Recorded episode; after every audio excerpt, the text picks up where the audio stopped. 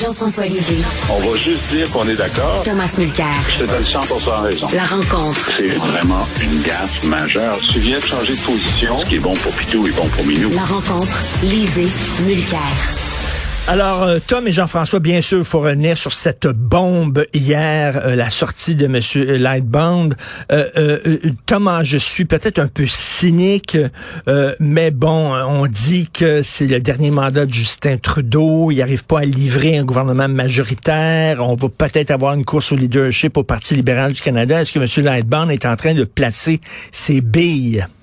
Euh, il est surtout en train de régler des comptes par ailleurs, parce que même si ce qu'il a dit avait certains éléments fort intéressants, euh, moi, j'étais parmi les commentateurs, je l'ai écrit dans un couple d'articles et en anglais et en français, que lui, il devrait être en haut de la liste des, nouveaux visages que M. Trudeau pourrait aller chercher pour euh, amener à son nouveau conseil des ministres après l'élection du mois de septembre.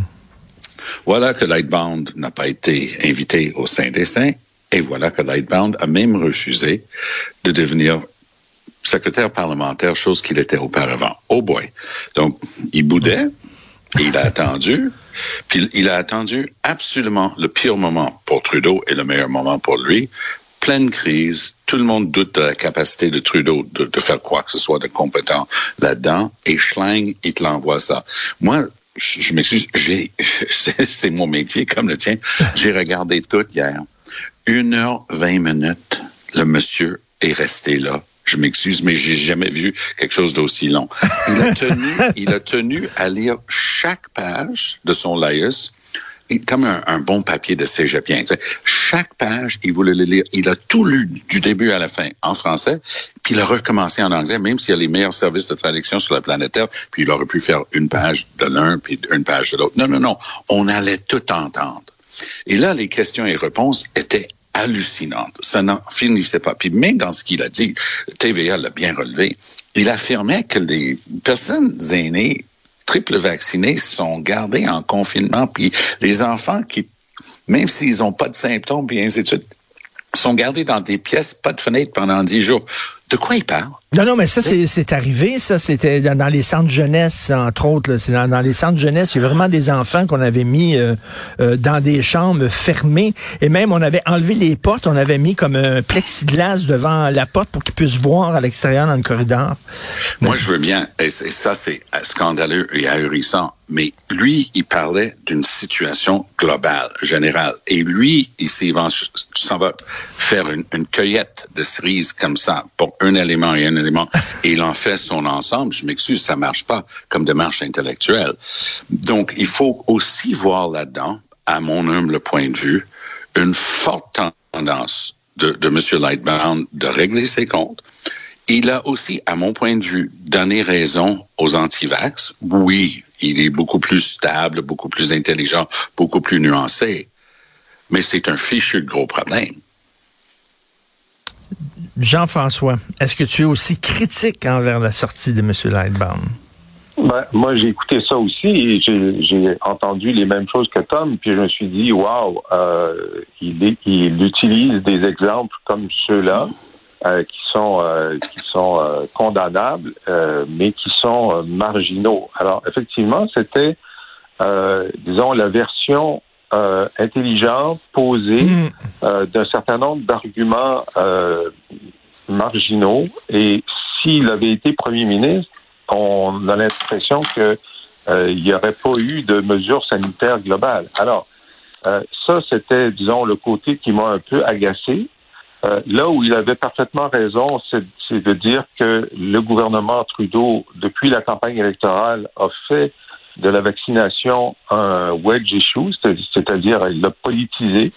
Et euh, effectivement, ça, ça a eu comme impact évidemment de mettre le Parti conservateur en difficulté, ce qui était l'objectif, mais... aussi de, euh, de stigmatiser la minorité qui voulait pas se faire vacciner. Il y a des raisons de critiquer les antivax, bien sûr.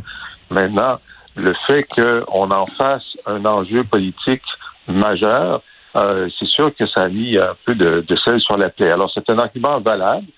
L'autre argument très fort, c'est qu'il euh, est en opposition au premier ministre sur la question des transferts en santé vers les provinces. C'est la première fois que quelqu'un de l'intérieur du caucus dit, écoutez, les provinces ont raison, ils devraient bouger là-dessus.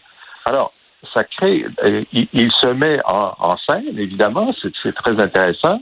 Euh, au moment où euh, il, il n'appelle pas du tout à, à, à, être plus dur envers les, euh, les gens qui font le siège d'Ottawa. Hein. Il, était critique face aux, exagérations, aux drapeaux racistes, etc. Mais c'était plutôt, il, il était d'accord avec le message et il n'a pas critiqué l'absence de leadership de M. Trudeau sur euh, d'essayer de régler ce siège-là.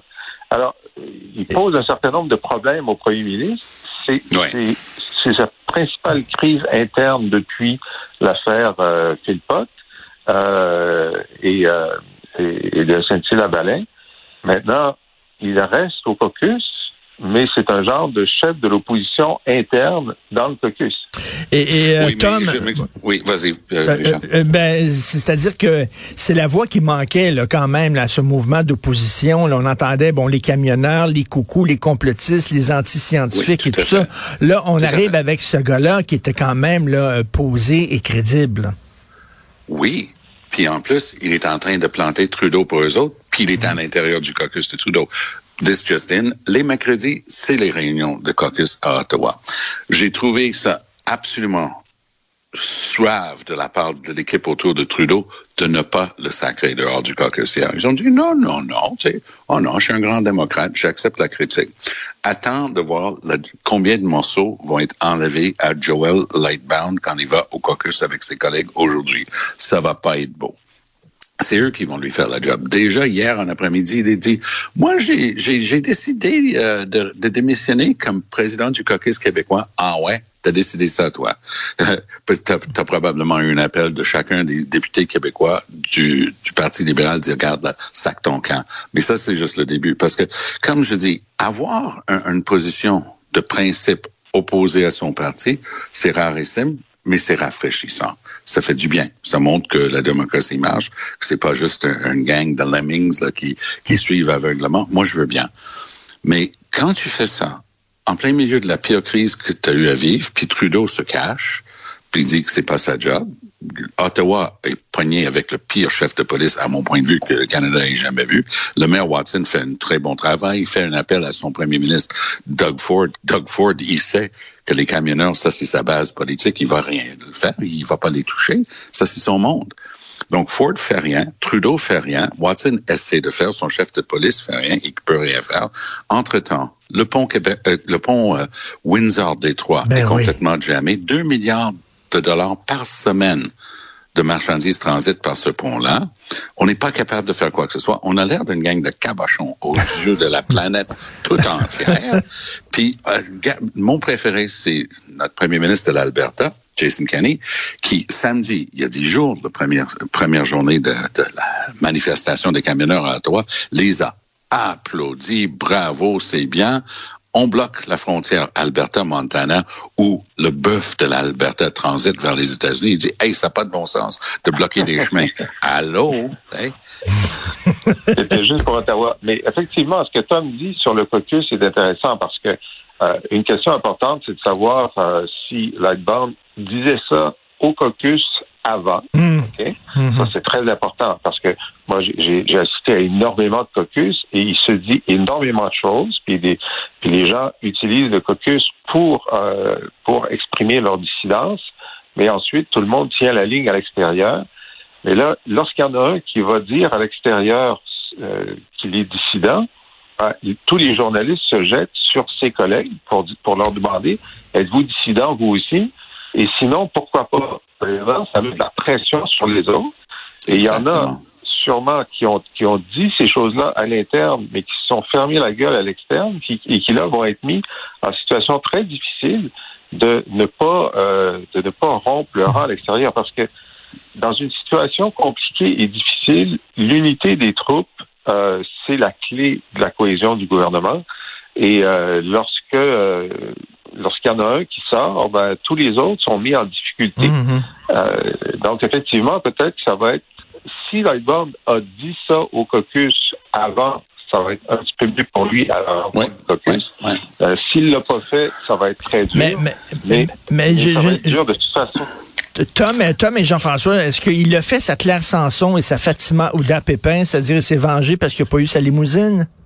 Ben, je pense qu'il y a beaucoup de ça là-dedans. Personnellement, Je- j'aime pas déterminer d'avance que, que moi je sais les motifs de quelqu'un, mais je, je mets deux et deux ensemble. Parce que je, je fais partie des gens qui chantaient ses, ses louanges. Il est bright, il est parfaitement bilingue. Il vient de la région de Québec. Il n'y a pas un surplus de députés libéraux fédéraux dans la région de Québec. Alors moi, j'opinais que ah, il devrait être sur la liste de Trudeau. Et je vois son comportement après. Mais je vois surtout le moment. Tu sais, avoir un couteau à la main, c'est une chose. Mais de le sortir au moment où c'est le chaos total sur ce sujet précis. Moi, j'aime bien l'analyse de Jean-François. Est-ce qu'il a dit ça au caucus? Il dit qu'il a dit ça un peu. Et il dit qu'il n'est pas tout seul. Moi, j'ai bien hâte de voir s'il y en a d'autres. Parce que s'il est en train d'essayer de se justifier en disant non, non, il n'est pas seul, une, une manière très simple de faire ça, c'est au caucus aujourd'hui. Quelqu'un va au micro, dire, on a vu, il est encore là, il a exprimé son opinion, mais il dit qu'il y en a d'autres. Moi, j'aimerais bien savoir, est-ce que c'est vrai? Mais que- quelle est la suite des choses, Jean-François? Est-ce qu'il va, euh, il va être démissionné, il va être poussé à l'extérieur? Du parti? Qu'est-ce qui va arriver, là? Ben, euh, ça dépend. Si euh, l'opposition au caucus est, est tellement forte qu'il y a des gens qui réclament son départ, hein, c'est des dans, dans Ouais, le cas de, de euh, euh, et, et de la, la ministre euh, de la Justice, euh, Jody Wilson-Raybould. c'est c'est ça.